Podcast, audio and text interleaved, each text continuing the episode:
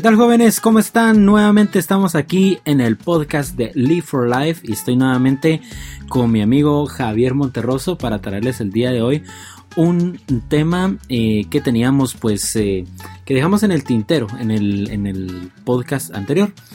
Entonces, ¿qué vamos a hablar el día de hoy? Javier, cuéntanos.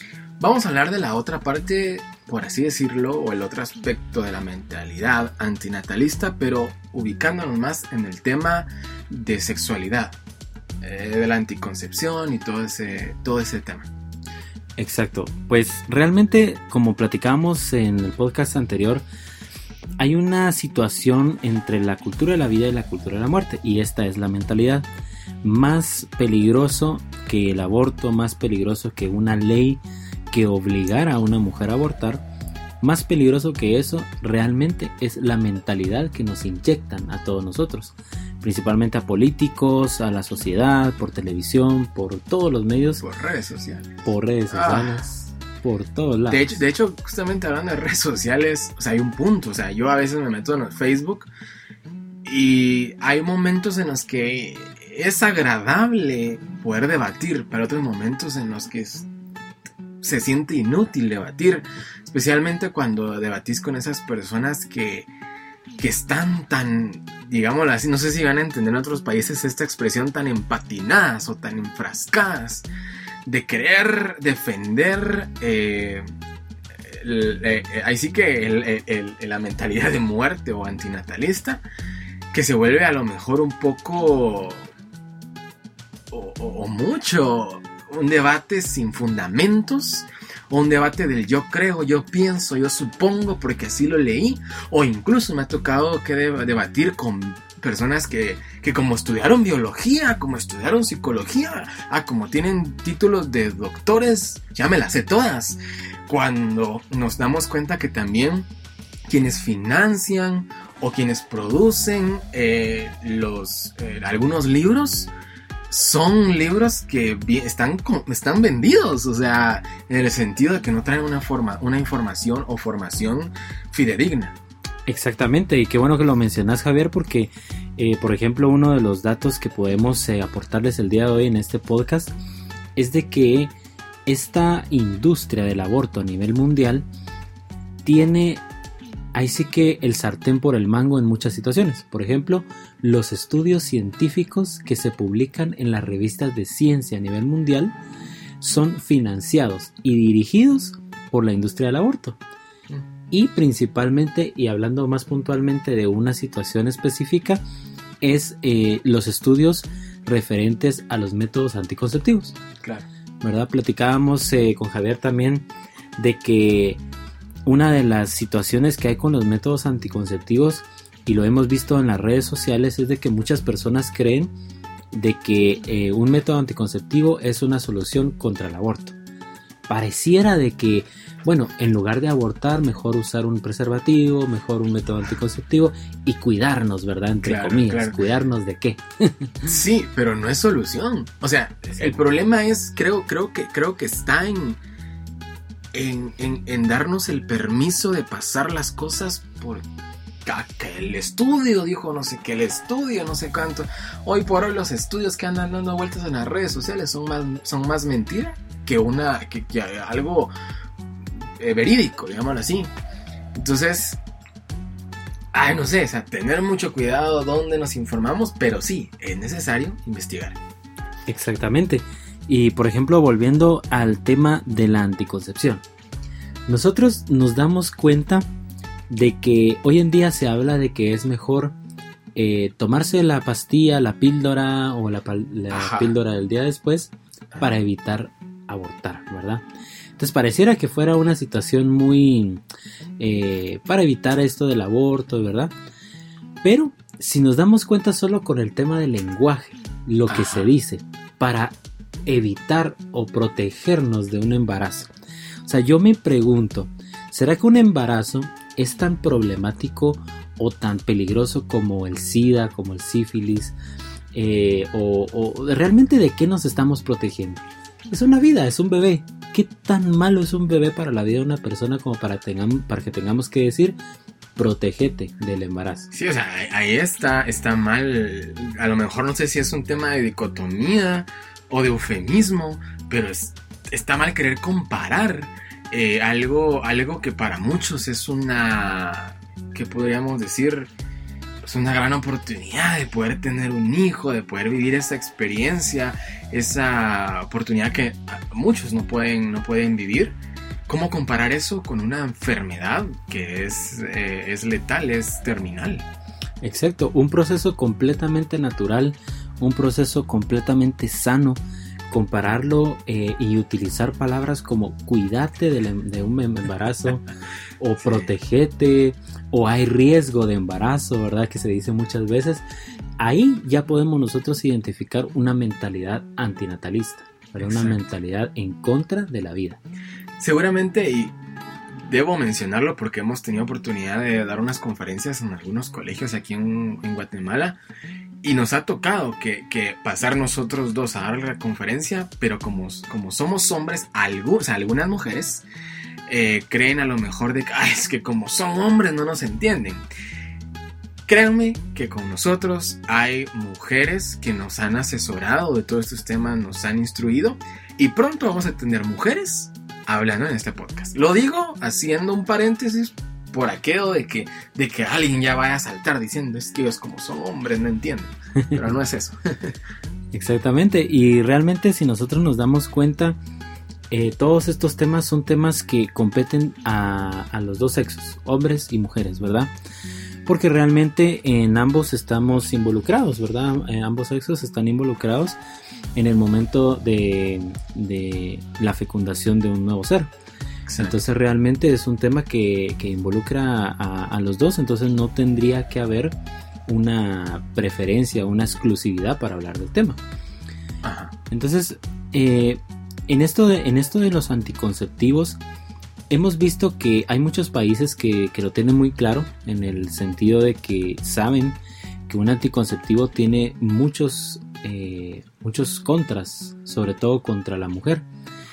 Y principalmente contra la vida. Muchos en este momento tal vez no les, les va a sonar a, a chino o a locura lo que vamos a decir, pero realmente uno de los efectos que tienen la mayoría de los anticonceptivos es un efecto abortivo.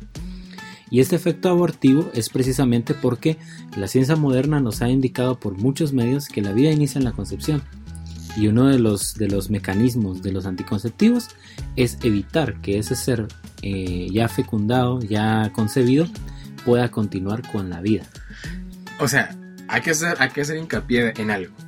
Entendemos científicamente y biológicamente de que el inicio de la vida está en la unión del espermatozoide y el óvulo. A esto, esta, este, este concepto o esta mm, o este hecho más bien, lo entendemos como concepción. Lo tenemos, tengo que hacer hincapié de esto, porque entonces ya vamos a entender por qué un anticonceptivo, su primer o una de las consecuencias más fuertes que son abortivos, y nadie nos lo dice. Exactamente. Incluso esta, esta eh, mentalidad antivida y esta cultura en contra de la vida y, y proabortista eh, utilizó un, un, método para poder evadir la realidad y podernos vender estos anticonceptivos y estos, eh, todos, todos, estos métodos anticonceptivos de una manera más fácil. Y esa fue precisamente lo que acaba de mencionar Javier, cambiar la definición de embarazo. Porque nosotros sabemos de que un embarazo inicia en el momento que inicia la vida, en la concepción. Pero ¿qué hizo la cultura de la muerte? Cambiar la definición de embarazo y decir que el embarazo inicia en el momento de la anidación. Con esto ya nos metieron un golazo. sí, y de hecho golazo para aquel que nos informa. Exacto. Porque podemos ver que la etapa de la, del embarazo antes de la anidación, creo que hay dos o tres etapas anteriores. Que obviamente es la concepción, una de las principales, donde surge la vida. Pero ahí está, ahí está el asunto. Exacto. Si nosotros o, toda la gente tuviera claro eh, desde, desde el principio de que la vida comienza en la concepción, cuando nos vienen con este, con esta nueva, eh, con, esta nueva definición de embarazo, todo mundo hubiera dicho eso es una mentira, clara mentira. Pero como eso no es un tema del que tal vez nos enseñen tanto en el colegio, entonces eh, posiblemente esa mentira caló, entró a la sociedad y nadie se dio cuenta. Hoy en día hay mucha gente, incluso profesionales eh, o enfermeras, doctores, que creen de que la vida inicia en el momento de la anidación y eso es completamente falso. Eh, por ejemplo, podemos mencionar a la genética moderna que nos ha dicho de que la vida inicia en la concepción por un montón de factores que ya, ya, lo vamos a ir descubriendo en los demás podcasts y también en los cursos que vamos a tener en línea vamos a poder entrar muy de lleno y muy técnicamente a todos estos detalles de por qué la vida inicia en la concepción y por qué eh, debemos de protegerla desde ese momento. Ahora, ¿qué pasa si nos vendieran la idea, o bueno, ya lo están haciendo, de que, bueno, en lugar que aborten, en lugar que tengan eh, pues un hijo, eh, ¿por qué no les ponemos preservativos a los hombres? Exacto. ¿Verdad? Pero el problema es que el preservativo tampoco es un por ciento em, eh, efectivo. O sea, empecemos por ahí, pues. Exacto. solo, solo, por ejemplo, se le vende a todos los jóvenes a nivel mundial de que se protejan, ¿verdad? Se volviendo otra vez al tema de, del, lenguaje, que se protejan. ¿De qué, verdad? Primero, ¿de qué? Protegerse. Pero digamos que permitimos eso, que se protejan. Pero cuando eh, a un joven de entre 12 años esperemos que esa edad empiecen, ¿verdad? Eh, de 12 años a 18 años, se les venta la idea de utilizar anticonceptivos o condones, ¿verdad? Preservativos. Uno de los pasos que no deberían de, eh, o uno de los pasos que, el manual o la caja del preservativo dice que tienen que cuidar es de no meter el, preservativo en la billetera. Imagínate. Y es el primer error que todos los jóvenes cometen. La persona, pero imagínate, por ejemplo, yo aquí en un contexto latinoamericano, seguro en Centroamérica se repite eso, de que hay tiendas de barrio. Esas tiendas de barrio que te venden también eh, preservativos y los tienen en la vitrina justo donde les pega el sol. Pues imagínate, empecemos ni siquiera la billetera de, quien lo está utilizando, sino en dónde lo están comprando. O sea, vamos aumentando ese riesgo de que el preservativo no funcione. Exactamente.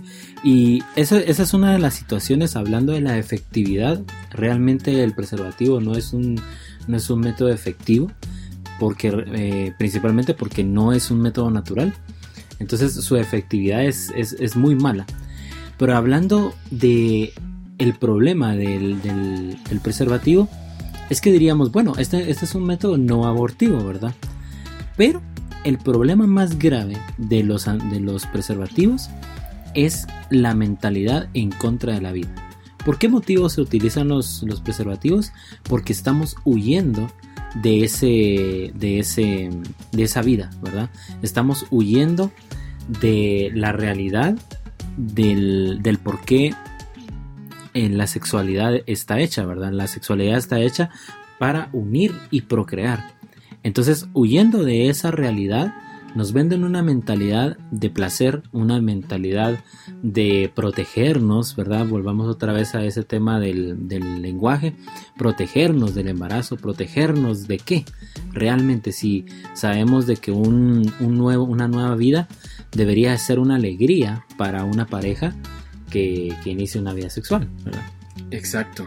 Entonces, eh, creo que para ir, para ir aterrizando en este tema, porque eh, pues son bastante extensos, o sea, estos temas se dan para cursos enteros, cursos de, no sé, de hasta 10, 15 sesiones, en las que cada sesión todavía se quedarían en el tintero muchas cosas. Entonces, eh, ya, para, ya para concluir, creo que la primera tarea que tenemos, o el primer deber que tenemos todos los jóvenes, especialmente, es informarnos bien. Dos, informarnos de fuentes que, que no estén financiadas de una manera corrupta. Es decir, que no estén financiadas, por ejemplo, por la IPPF, que es la abortista internacional más grande. Eh, por ejemplo, ah, o que no estén por alguna farmacéutica en especial, eh, que pues su giro es totalmente antinatalista. O hay que tener pues ese cuidado, no solo es de informarme, ay, lo que está en internet, porque este libro es de ciencia, vámonos, no, o sea, hay que saber buscar y formarnos e informarnos.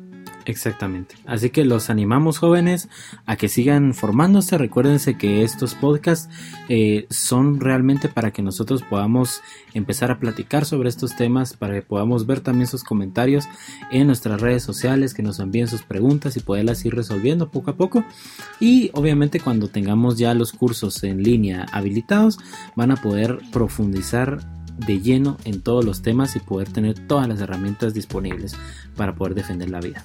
Si tienen alguna duda o pregunta de estos temas, pues eh, sabemos que quedan muchas cosas, digámoslo a medias, porque no nos alcanza el tiempo para el podcast. Pues si tienen cualquier duda o pregunta, la pueden hacer en Facebook por medio de, mensaje, de inbox o, Messenger, que lo conocen algunos.